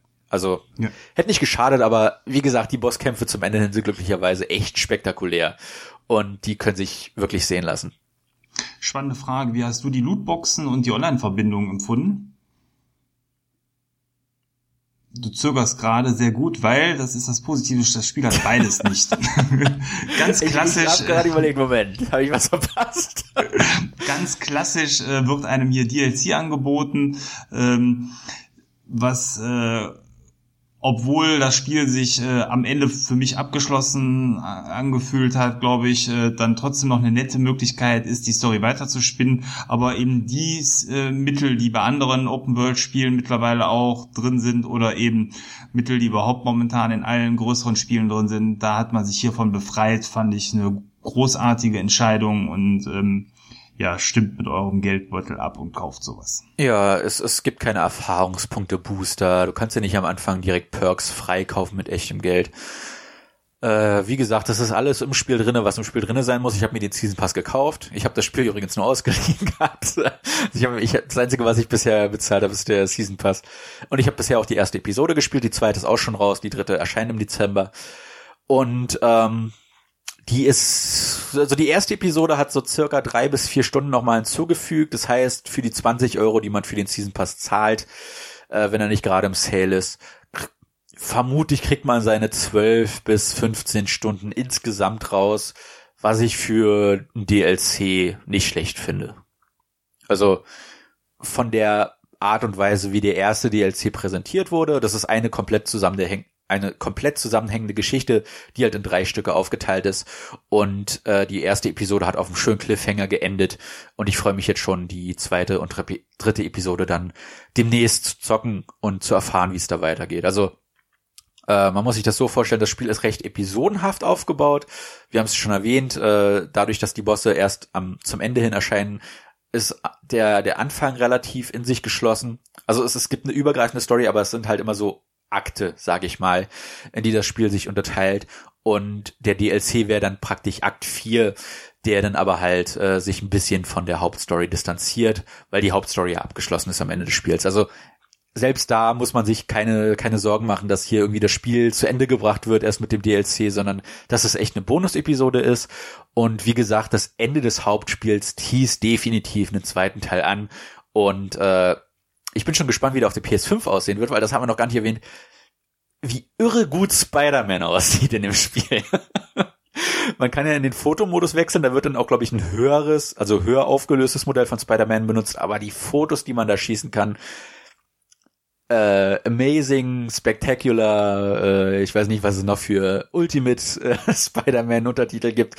Äh, es sieht irre aus, das Spider-Man-Modell. Ich meine, wir haben es jetzt beide auf der PS4 Pro gespielt. Ähm, insofern kann ich, können wir beide auch dann zu der normalen Variante nichts sagen, aber auf der Pro Texturen, Weitsicht, äh, ja, gesamtgrafische Gestaltung ist über jeden Zweifel erhaben und gehört einfach mit zum Besten, was man ähm, aktuell ja geboten bekommt. Da gibt es ganz, ganz wenige Dinge nur, wo ich mal sage, da hätte eine Textur vielleicht nochmal, wenn man ganz nah dran geht, höher aufgelöst sein können, aber ähm, das, also nee, also insgesamt äh, keine Wünsche, die offen sind und insbesondere eben diese riesige Weitsicht, wo im Spiel, also während ich gespielt habe, habe ich nichts wahrnehmbar gesehen, was irgendwo am Horizont aufploppt. Ähm, also das ist einfach äh, ja on point gewesen und für eine so große Spielwelt ja mit das Beste, was man äh, bisher zu sehen bekommen hat. Ja, ich, ich war auch sehr beeindruckt von der von dem technischen Maßstab, den das Spiel gesetzt hat. Wie gesagt, es ist, es ist viel getrickst worden. Wie gesagt, wenn man sich die Autos aus der Nähe anguckt, ja, dann sind das halt sehr klobige Klötze, wo sich nicht mal die Reifen bewegen. Aber das, wie gesagt, das sieht man in 99 ja, ganz so schlimm ist es aber auch nicht. Also sagen wir so, es hat auf jeden Fall das Niveau von ja, Xbox 360 Autos oder PS3 von mir aus. Ne? Also auch die Figuren selber. Äh, klar, die Nebenfiguren sind jetzt nicht hoch detailliert, aber weit zum Beispiel über ähm, New Donk City Figuren. Ne? Ja klar, ich, ich meine jetzt einfach nur, es, es steckt nicht überall der derselbe Detailgrad drinne wie in Spider-Man und den anderen Hauptfiguren. Aber wie gesagt, das sind, die wussten genau da einzusparen, wo man Dinge und, und Polygone und so weiter und so fort einsparen konnte, nämlich bei den Dingern, die man eh wenig bis gar nicht im Spiel sieht. Und äh, es, es gibt zig Kostüme, die auf Comics basieren, die auf den Filmen, wie gesagt, auch basieren. Äh, den Iron Spider Suit aus äh, dem Infinity War ist drinne. Also der, der aktuellste Spider-Man-Anzug aus dem aktuellsten Marvel-Film ist in dem Spiel drinne, den kann man sich freischalten. Und der sieht dann auch irre aus. Und es gibt, es gibt einen, einen Anzug, der so Comic-mäßig aussieht. Der sieht dann auch richtig 2D aus und das sieht total komisch aus, wenn man das in dieser 3D-Umgebung spielt, aber das sieht irre gut aus und das, es macht einfach Spaß, die verschiedenen Kostüme sich anzugucken, sich da sein äh, Lieblingsoutfit auszusuchen und damit dann rumzuschwingen. Wobei ich gestehen muss, dass ich den ersten Durchlauf in dem Standardkostüm durchgespielt habe und ich meine damit nicht mit dieser weißen Spinne, sondern den Anzug, den man komplett am Anfang hat, halt diesen Comic Spider-Man-Anzug. Und ich wollte, ich habe man wechselt zweimal im Spiel das Kostüm und ich habe dann immer wieder zurückgeschaltet, weil ich dieses Kostüm spielen wollte, das Originale. Und erst beim zweiten Durchlauf habe ich dann regelmäßig die Kostüme gewechselt, um zu gucken, wie die aussehen, wie die sich machen in der Welt. Und ich finde, die sehen alle großartig aus. Die Auswahl ist groß. Ich bin da aber sehr traditionell unterwegs. Ich bin nicht von dem Anzug mit der weißen Spinne abgewichen und habe den brav durchgetragen und dachte immer bei den neuen noch Völlefanz hier, Völlefanz da. Ähm, ich bin aber insgesamt äh, jemand, der da eher ähm, ja an solchen Dingen weniger Spaß hat, weswegen mich ja auch Kostüme bei Fortnite oder anderen Spielen null reizen oder Overwatch. Das ist vielleicht auch eine persönliche Geschmacksfrage. Ähm, ich fand es schön, dass so viele Kostüme drin sind, klar, aber irgendwie hat für mich nichts die Urspinne vom Thron stoßen können. Ja, wie gesagt, den ersten Durchlauf habe ich ja auch mit dem Haupt, also mit dem allerersten Kostüm durchgespielt und äh, erst danach experimentiert. Wobei man sagen muss, dass es sich durchaus schon lohnt, die Kostüme zumindest freizuschalten, weil jedes, ja nicht ganz, äh, weil, weil die meisten Kostüme auch äh, eine Spezialfähigkeit inne tragen, die man, glaube ich, durch Einrücken der beiden Sticks aktivieren kann. Äh, und das aber selbst da ist die Auswahl äh, in, in dem Sinne sehr vielfältig, äh, allerdings nicht immer gleich sinnvoll. Am meisten habe ich dann eigentlich auch nur die allererste Fähigkeit benutzt, nämlich dieses in die Luft springen und dann 360 Grad äh, Spinnnetze verschießen, weil man damit so eine Welle in so einem äh, an so einer Festung, die man ja erobern kann, meistens mit einem Mal an die Decke und an die Wände geklebt hat und dann direkt zur nächsten Welle übergehen konnte. Äh, aber da, man, man schaltet so vieles frei in dem Spiel und es ist echt echt belohnend, wirklich alles zu machen, weil man gefühlt an jeder Ecke irgendwas, was Tolles, Neues zu sehen äh, und zu spielen bekommt. Ich hatte bis auf ein Kostüm alle freigeschaltet. Gab es das letzte für Platin oder war das, was ich vermutet hatte, schon eher so ein Bezahlkostüm, was irgendwie aus einer Collectors kam? Äh, nee, man kann alles in-game freischalten. Okay, dann war es vielleicht dann für Platin oder irgendwas. Also bis auf eins hatte ich auch alle freigeschaltet. Okay. Ja, jetzt haben wir schon so viel gesagt, fast eine Stunde um. Ähm, vielleicht kommen wir langsam zum Ende. Hast du noch irgendwas Besonderes, was du zu, äh, zu Spider-Man äh, sagen möchtest? Ansonsten könnten wir auf den Vergleich Batman Spider-Man noch mal kurz eingehen. Können wir gerne Welches machen, ja. der Superheldenspiele dir insgesamt besser gefallen hat? Von den beiden würde ich ehrlich gesagt sagen Spider-Man. Von den ich finde, die Batman-Spiele sind nach und nach schlechter geworden. Ich finde das Arkham Asylum, das erste Batman-Spiel, immer noch am besten, weil das von der Art und Weise, wie das funktioniert, vom Fortschritt und so weiter und so fort, den besten Spielfluss hat. Ich mag nicht, ich mag die Open World Batman Spiele nicht so, was halt schade ist, weil vor allem Arkham Knight ja gute Ansätze hat, aber ich finde, die werden nicht die, die Versprechen wurden nicht in der Art und Weise erfüllt, wie, wie sie gemacht wurden. Und das ist bei Spider-Man komplett das Gegenteilige. Äh, alle Versprechen, die gemacht wurden, dass sich das Schwingen toll anfühlen wird, dass das Kampfsystem äh, sehr Spider-Man-lastig sein wird. Das, es wurde alles eingehalten und es fühlt sich wirklich an, als wäre ich Spider-Man, wenn ich Spider-Man spiele und wie gesagt, das hat so einen geilen Spielfluss, dass ich das dreimal hintereinander durchgespielt habe. Und das mache ich normalerweise nicht. Ich spiele meistens gar nicht durch. Die meisten Spiele, die ich durchspiele, fasse ich danach nie wieder an. Und wenn ich mal ein Spiel nochmal durchspiele, dann definitiv nicht, nachdem ich es gerade durchgespielt habe, sondern erst in einem Jahr oder so. Und das musste ich echt, weil das so viel Spaß gemacht hat, dreimal hintereinander durchzocken, weil ich nicht genug davon bekommen habe, wie sich dieses Spiel, Spiel anfühlt. Also das ist so seit Gravity Rush 2 das Spiel mit der besten Bewegung. Da fühlt sich einfach jede Bewegung, die man mit dem Stick macht, perfekt an. Man hat richtig das Gefühl, die hundertprozentige Kontrolle über den, diese, diese Figur zu haben, die man da auf dem Bildschirm sieht. Und es fühlt sich einfach gut an, diese Figur durch diese Welt auch zu bewegen. Und seit Gravity Rush 2 hatte ich nicht mehr so viel Spaß, einfach durch, durch eine Welt zu, zu schwingen in dem Fall. Weil das Bewegungsrepertoire so vielfältig ist und so kreativ, äh, so viele kreative Ansätze bietet, die man da umsetzen kann, dass das einfach Laune macht, auch mal ziellos, planlos da durch diese Welt zu schwingen und so seine ein, zwei Stunden in Manhattan zu verbringen. Und ich habe jetzt direkt wieder Bock, äh, das Spiel einzulegen und nochmal eine halbe Stunde durch Manhattan zu schwingen. Und wer weiß, ob daraus nicht eine, eine, eine Stunde oder zwei werden, weil das einfach sich so irre gut anfühlt. Und ich hoffe, dass jeder, äh, der, der auf Spiele steht, die, die sich um die Bewegung drehen, dem auch mal einen, einen Test äh, gibt, weil, wie gesagt, also ich, ich finde, dass das hebt Spider-Man so von Batman ab, ist, dass die Bewegung so perfekt eingefangen wurde von dieser Figur und sich das nicht ansatzweise zum Beispiel so behäbig anfühlt wie der sehr bullige, schwere Batman. Ja, also ich fand ähm, beide Spiele, Batman und auch Spider-Man, äh, quasi in dem, was sie machen, für den Superhelden perfekt bis auf die eben Mängel, die wir in den jeweiligen Podcasts genannt haben.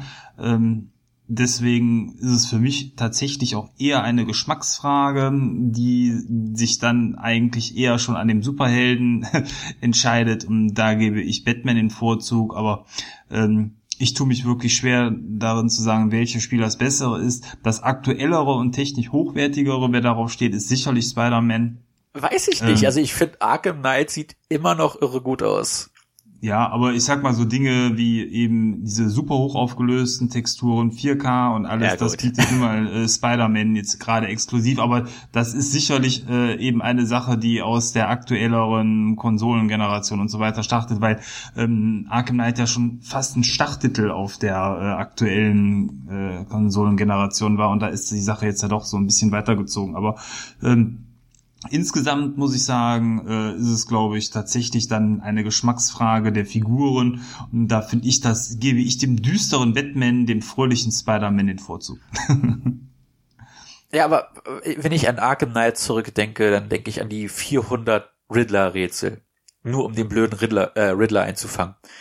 Und da, da, da graut's mir sofort wieder. Und dann denke ich an Spider-Man und dieses wohlige Gefühl, ach, es sind nur 50 äh, Rucksäcke, die man einsammeln muss. Und die hat man in einer Dreiviertelstunde maximal eingesammelt. Und das, das fühlt sich so kuschelig warm an. Ja. Da fühlt man sich gleich wohl. Man, man fühlt sich respektiert um seine Zeit. Und äh, ich spiele lieber Spider-Man noch ein viertes Mal durch als äh, nochmal irgendeinen Batman-Teil einzulegen. Wobei ich trotzdem natürlich äh, die Batman-Spiele gerne gespielt habe, so ist es nicht. Aber äh, mein, mein aktuelles Spielverhalten bevorzugt das flotte, sehr schnelllebige Spider-Man. Okay, damit haben wir schöne Schlussworte für das Thema Spider-Man gefunden. Ihr habt bestimmt, wenn ihr es nicht sowieso schon gespielt habt, äh, jetzt einen guten Überblick, vielleicht sogar etwas Geschmack gefunden an dem Titel. Wenn ihr eine PS4 habt, äh, schadet es auf keinen Fall da reinzugucken und der einzige Tipp, den ich euch geben kann, ist, bleibt bei der Stange, übersteht den etwas zäheren Anfang und ähm, ja, genießt danach das fulminante bessere, sag ich mal, zweite und dritte Drittel des Spiels. Wenn dann die Perks auch da sind und ähm, dann kommt man auch als, äh, ja, als jemand, der sich am Anfang schwer getan hat, eigentlich ganz gut voran. Okay, dann würde ich sagen, sehen wir uns gleich im Outro wieder. Ähm, Im Outro kriegt ihr wie immer nochmal mitgeteilt, was wir ansonsten äh, zuletzt gemacht haben und ein paar Themen eben nebenher. Also bis gleich. Bis gleich.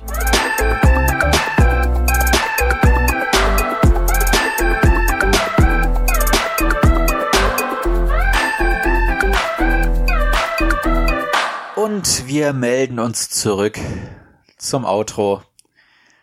Thomas, was hast du die letzten Wochen gemacht? Was hast du gezockt? Gab es noch zusätzlich irgendwas, was du gerne erwähnen möchtest, was in den letzten Wochen passiert ist? Ähm, ja, also Spider-Man hat schon mein Freizeitbudget ziemlich aufgefressen. Das haben oder bringen Open-World-Titel dann so mit sich. Ähm, nichtsdestotrotz ähm, habe ich das Spiel jetzt ja schon vor einer Woche abschließen können und die letzte Woche jetzt damit verbracht, mich ähm, dann mal mit voller Ernsthaftigkeit dem wunderbaren Red Dead Redemption äh, zuzuwenden, bevor ich dann die anderen Weihnachtstitel Stück für Stück äh, wegspiele.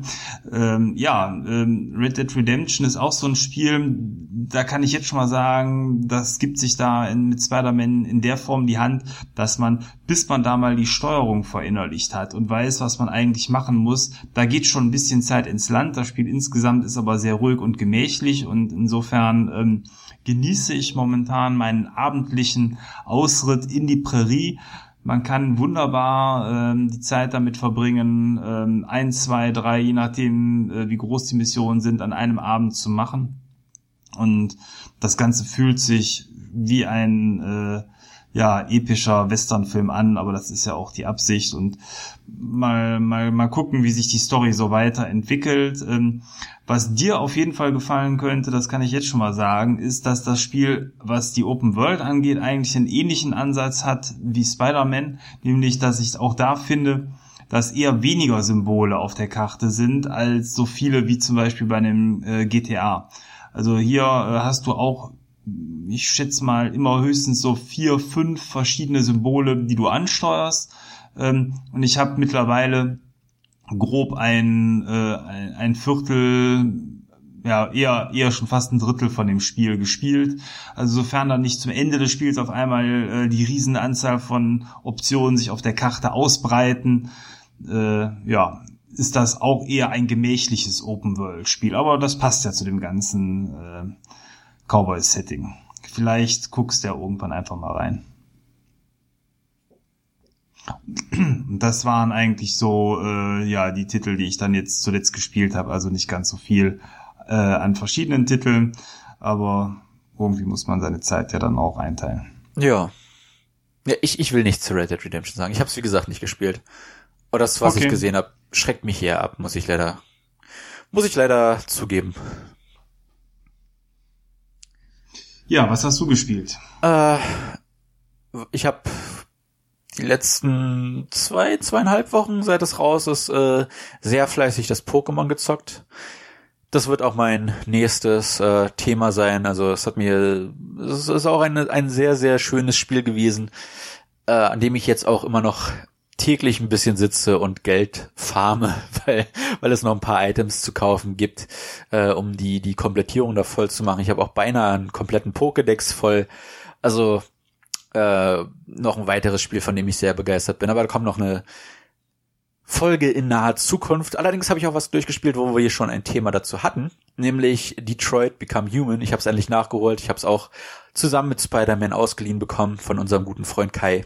Liebe Grüße an dich. Und äh, das habe ich jetzt äh, die letzten drei, vier Tage so nach und nach durchgezockt und äh, ja, da wollen wir noch eine kleine Spoiler-Diskussion machen, weil wir äh, nämlich im Hauptpodcast zu dem Spiel nicht wirklich was dazu gespoilert haben und äh, jetzt, jetzt, da das das Outro ist und die, die letzte Diskussion des Tages, man dann, wenn man das nicht hören möchte, wenn man noch Interesse an dem Spiel hat, äh, auch langsam ausschalten kann. Mein Fazit, bevor jemand äh, den, den Spoiler-Teil überspringt. Ich fand es insgesamt besser als die anderen David Cage Spiele, aber ich war auch wieder sehr zwiegespalten, was das Ende angeht. Also irgendwie irgendwie überzeugen die Spiele mich zum Ende hin nie. Und äh, das das ist mein mein spoilerfreies Fazit. Also das das hätte besser sein können. ja, dann stellt sich mir jetzt schon die Frage und dann beginnen wir mit dem Spoilern. Welches Ende hast du dir denn erspielt? Es haben alle überlebt. Ähm, Kara ist aus dem KZ entkommen, wenn man das so nennen will. Äh, es ist ja, also äh, anders kann man es nicht beschreiben. Ähm, Marcus hat äh, äh, friedlich Detroit erobert. Die, die Androiden haben ihr, ihr eigenes, ihre, ja, ihre Freiheit bekommen, die sie sich erkämpft haben. Und Connor ist äh, Teil dieser, dieser Freiheitsbewegung. Und Hank hat auch überlebt. Ich weiß gar nicht, ob er sterben kann, aber er, er lebt auf jeden Fall auch noch. Und die beiden sind beste, dickste Freunde geworden. Es ist eigentlich ein Happy End, aber es, es fühlt sich recht unverdient an, sag ich mal. Okay, das Ende, was du hattest, habe ich nicht gehabt und ich glaube, ich habe über mein Ende auch, ich muss gestehen, ich weiß es schon nicht mehr, nicht erzählt in dem äh, Podcast wahrscheinlich. Ne, Hast du nicht erzählt. Wie, wie gesagt, der Podcast war spoilerfrei. Okay. Ähm, also ich hatte das Spiel insgesamt als Rollenspiel zu einem gewissen Anteil gesehen. Rollenspiel heißt für mich, dass ich versucht habe, die Charaktere so agieren zu lassen, wie ich dachte, dass die Charaktere agieren würden. Und das hat für mich zu einem, fand ich, total befriedigend, fulminanten Ende geführt. Und zwar war bei mir das Ende, ähm, ich kann schon mal sagen, das KZ zum Beispiel habe ich von innen nie gesehen. Das habe ich lediglich mal im Nachgang mir bei YouTube auf einem Video angeguckt.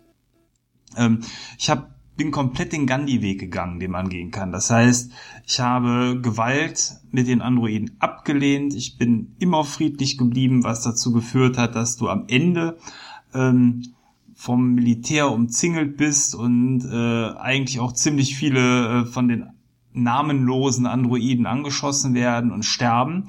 Ähm, und dann, was ich total klasse fand, am Ende der Hauptcharakter, den Namen habe ich jetzt schon nicht mehr auf der Pfanne, weil es so lange her ist, Marcus, steht dann ähm, auf einer Befreiungsrede äh, oben auf der Tribüne und redet zum Volk und zu den Androiden und feiert quasi den Erfolg, dass er ähm, ja die Androiden in die Freiheit geführt hat.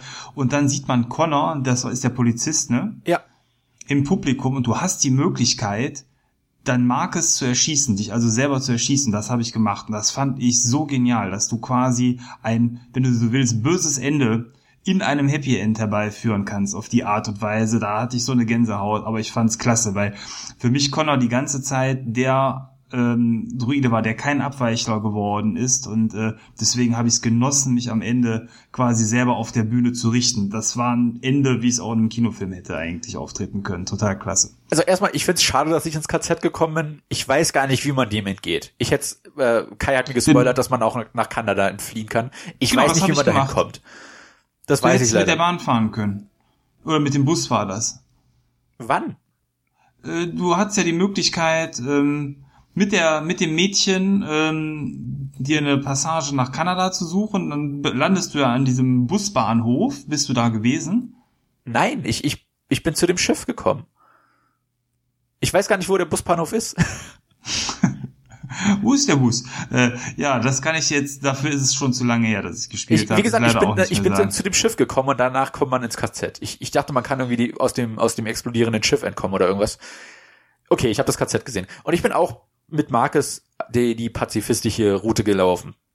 Ich mhm. habe Gewalt abgelehnt, ich habe immer versucht, äh, äh, stillschweigend und und ohne ohne die Faust zu erheben meine Rechte durchzusetzen und das hat am Ende wie gesagt auch geklappt aber ich fand Connor hat oft schon vor allem weil bei ihm oben rechts dann immer eingeblendet wird wenn man ihm spielt äh, ich weiß gerade, ich weiß gerade nicht den genauen Begriff, aber sowas wie Abweichung im System oder sowas.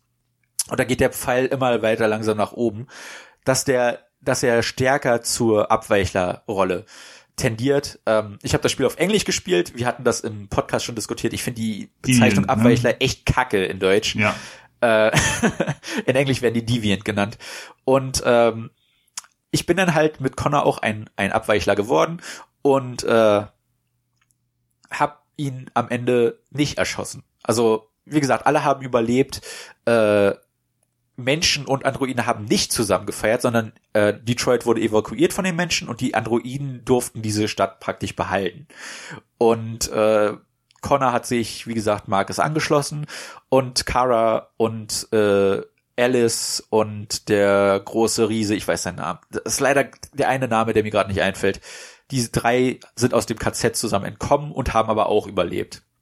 Ja. Und Wie das, fandest du, ja? äh, ja, ich äh, das Ende an sich fand ich okay für das, was ich erreichen wollte.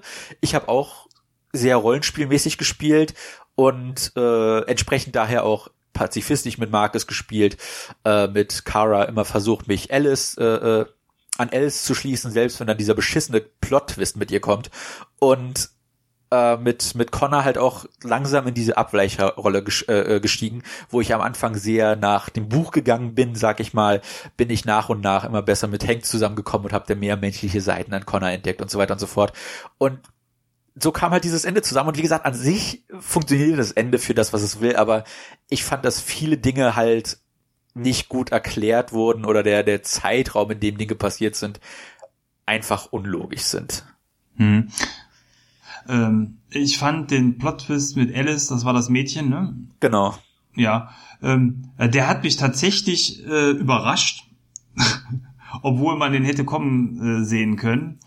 Ähm, ich fand ähm, diesen Twist an sich ganz ganz nett, äh, dass äh, das auch ein Android ist, wobei das so ein paar von den Entscheidungen, also sagen wir so, das war dann teilweise komisch, weil vorher mochte Kara die, man hätte das Mädchen verstoßen können, was macht's dann für einen Unterschied irgendwo? Ähm, das Cool ist, das hast du dann aber wahrscheinlich gar nicht mehr gesehen. An dem Bahnhof trifft man nochmal auf den Vater, auf diesen Trinker, der ähm, Alice und Den so habe ich weiter tatsächlich nicht gesehen, ja. misshandelt hat. Und der hat sich bei mir am Ende auch äh, rehabilitiert, weil er quasi Kara und Alice dann geholfen hat, in meiner Version dann auch äh, über die Grenze zu kommen. Unter Ah, cool. anderem als ein Aspekt. Und ähm, das war das äh, Witzige eigentlich. Ähm, man hätte sich da an der Stelle auch so verhalten können, dass man wutentbrannt auf den Vater zugeht. Wenn man sich aber so wie ich ruhig äh, verhalten hat, hat er quasi sich so ein bisschen reingewaschen damit. Und ähm, auch seine Motive ähm, nochmal offenbart, warum er so gehandelt hat. Das habe ich jetzt mittlerweile aber wieder vergessen, wobei das auch sehr schlüssig war irgendwie. Ich glaube, der war nämlich einsam. Ich glaube, der hat dieses Mädchen Alice trotzdem irgendwie geliebt.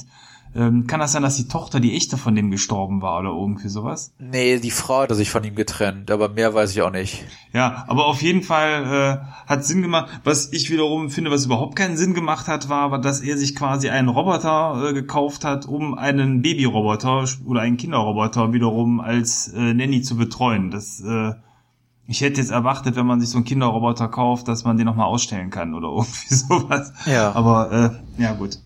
Ja, und was mich an dem Plot-Twist so nervt, ist, dass die Entscheidungen dadurch total irrelevant wurden. Die, die, es es wäre so eine tolle Komponente gewesen, um zu zeigen, Mensch und Android können in Harmonie existieren. Kara und alles zeigen das so perfekt. Und dann ist alles auch ein scheiß Android. Und da habe ich so mit den Augen gerollt, weil das, wie gesagt, so viel aus dieser Message herausnimmt. Ich habe so positiv und patriotisch gespielt, es hätte so viel besser zu meiner Geschichte gepasst, wenn Alice auch ein, äh, ein richtiger Mensch wäre. Einfach um zu zeigen, dass diese Koexistenz zwischen den beiden Völkern äh, äh, auch funktionieren kann. Dass, dass die Androiden und Menschen in, in Einklang leben können, äh, egal wie, wie da der Altersunterschied ist, dass, dass diese Rollenverteilung trotz allem funktionieren kann. Und dann, dann versauen die das so. Das hat mich so geärgert. Was anderes, was mich so geärgert hat, ist die Rolle von Marcus. Äh, du, du suchst äh, Jericho, die, diese, diese Freiheitsbewegung der Androiden und ohne dass irgendwas Logisches passiert, bist du auf einmal der Auserwählte, der alle Entscheidungen für diese, für diese Rebellengruppe trifft, der, der auf einmal der, der Heiland ist. Und ich habe keine Ahnung zum Ende hin gehabt, wie hat er sich diese Rolle erspielt. Das hat in der Story null Sinn gemacht, wo der herkommt. Ist zu lange her, das weiß ich nicht. Und, mehr. und wer, was, was, das weiß ich bis heute nicht. Äh, Und ich habe es gestern durchgespielt. Was hat das mit diesem RA9 auf sich? Das konnte man wiederum klären. Das habe ich aber auch schon wieder vergessen. Wo klärt man das? Das konntest du, meine ich, du bist ja irgendwann zu diesem äh, Chefprogrammierer gegangen. Ja. Und äh, der hat dir das erklärt. Oh, das hast du den Androiden erschossen? Äh, ich glaube schon, ja. Ja, okay, da, da falle ich, weiß ich deswegen ich, nicht, weil ich ihn nämlich verschont habe. ich war ja mit Connor da, ne? Mit ja. Connor war man da, genau. Und klar, Connor, äh, mein nee. Nicht-Abweichler. Nee, der, nee, ich, äh, ich hab den verschont. Hat eine die, Maschine, da hat er keinen Erbarmen Ich habe sie verschont. Nee, ich nicht. Aber gut, aber da hättest du es äh, herausfinden. Aber auch das habe ich schon wieder Wahnsinn, ne? was man alles so vergisst als äh, ja als alter Mann. Ja. Na gut. Ja, es ist ja schon 2038 oder wann das spielt. nee, aber ich weiß nicht, wie lange es jetzt her ist, aber ich habe es ja vor drei, vier Monaten gespielt. Aber dafür war die Story dann doch zu facettenreich und äh, ja, das habe ich mir nicht alles so gemerkt. Aber nee, das war äh, auf jeden Fall, kriegst du da Hinweise oder sogar eine Aufklärung zu. Mhm. Ja, äh, ich, also ich fand die KZ-Szene sehr mitreißend, vor allem halt in unserer Historie. Äh, ja. Ich fand es nur ein bisschen easy peasy, wenn man da entkommen ist. Also das hätte man schon ein bisschen realistischer darstellen können. Äh, zwei Wachen ausgetrickst und schon das mal raus. Also dass sich die Androiden dagegen nicht gewehrt haben, obwohl sie einen freien Willen haben zu dem Zeitpunkt. Äh, ist etwas unschlüssig, aber gut. Äh, wie gesagt, lässt sich drüber streiten. Kreative kreative Freiheiten äh, muss man sich nehmen, aber es gab halt viele Szenen, vor allem am Anfang des Spiels, die ich echt irre gut fand und die dann halt zum Ende hin leider Gottes ein bisschen verwäs verwässert wurden. Wie gesagt, ich bin mit dem Ende nicht so richtig zufrieden, was ich bekommen habe. Äh, ich weiß nicht, ob ich mit einem anderen Ende zufriedener wäre, aber der Weg zu diesem Ende, das ist so das erste David Cage Spiel, wo ich sagen kann, der Weg zum zum Ende hin war echt irre gut ich habe das Spiel, ich, ich habe wirklich viel Spaß gehabt mit dem Spiel. Das hatte ich weder mit Heavy Rain noch mit Beyond.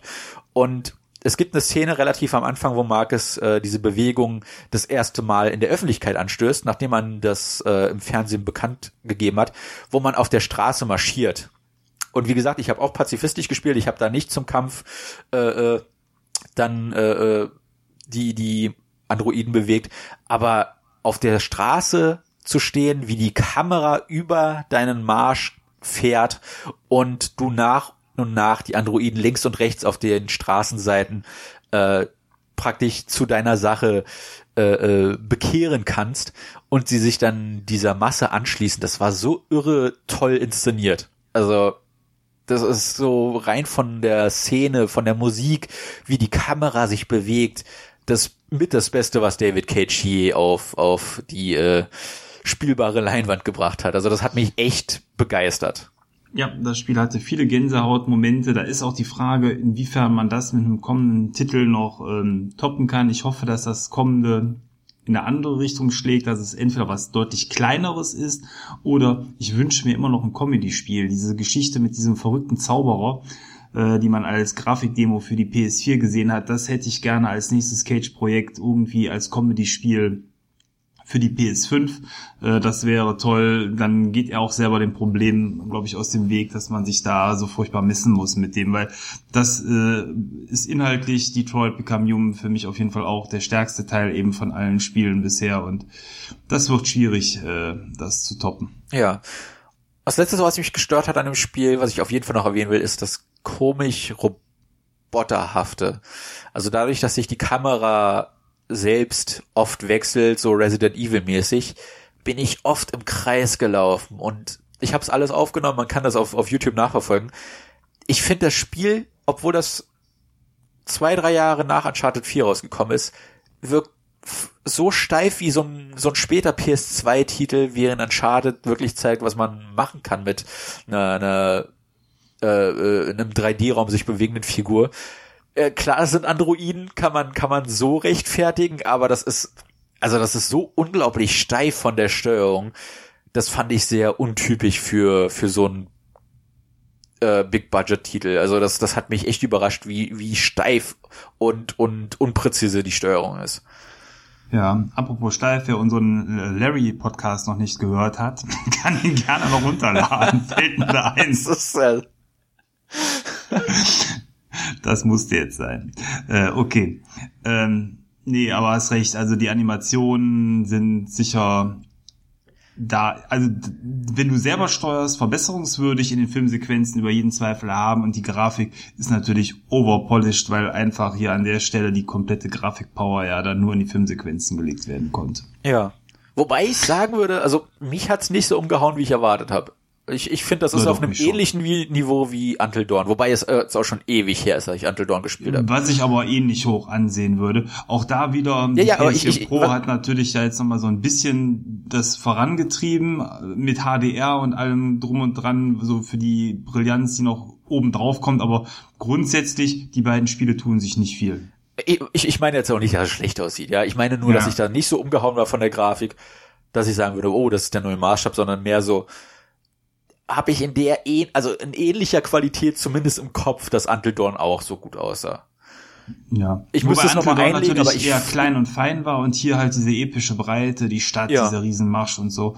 Aber ähm, ja, also sagen wir so, als zu dem Zeitpunkt, wo Until Dawn herausgekommen ist, habe ich es auf jeden Fall auch äh, genauso gut empfunden. Aber gut, das ist, das ist dieselbe Hardware, die machen genau das Gleiche. Äh, zaubern kann die Konsole dann auch nicht, ne? Wie? Äh, äh, Nee. Ich habe ich hab 400, ich dachte, ich habe 400 Euro in einem Zauberbox gesteckt. das war schade. Das ist die Xbox. Nee, die kostet 500. Äh. da kann die um 100 Euro besser zaubern. Na gut, äh, ja, das war's dann, würde ich sagen, auch zu Detroit, oder? Ja. Ja, dann sage ich mal vielen Dank fürs Zuhören. Ich hoffe, ihr hattet äh, Spaß mit dem heutigen Podcast. Äh, ladet ihn gerne runter. Wir haben für die Zukunft äh, auch noch was anderes geplant. Wollen wir das jetzt schon sagen, Maurice? Oder Äh, ich glaube, das lohnt sich erst zur nächsten Folge. Okay, dann äh, vielleicht nur so viel. Äh, es wird äh, noch andere Möglichkeiten geben, an den Podcast zukünftig heranzukommen. Keine Sorge, nichts mit Patreon, alles bleibt umsonst. Aber äh, insofern, äh, ja, wir arbeiten weiterhin an der Qualität, sagen wir einfach mal so. Ja, äh, folgt uns auf Patreon. nein, nein. Ich würde sagen, wir sehen uns, äh, besser gesagt, wir hören uns in zwei Wochen wieder. Äh, kleiner, kleiner Hint schon auf, was demnächst kommt. Und äh, ich würde sagen, ich bin sehr gespannt, was dein nächstes Thema ist. Das hören wir dann zur nächsten Folge durchgezockt. Ich bin der Maurice, macht's gut, bis dann. Ciao, euer Thomas.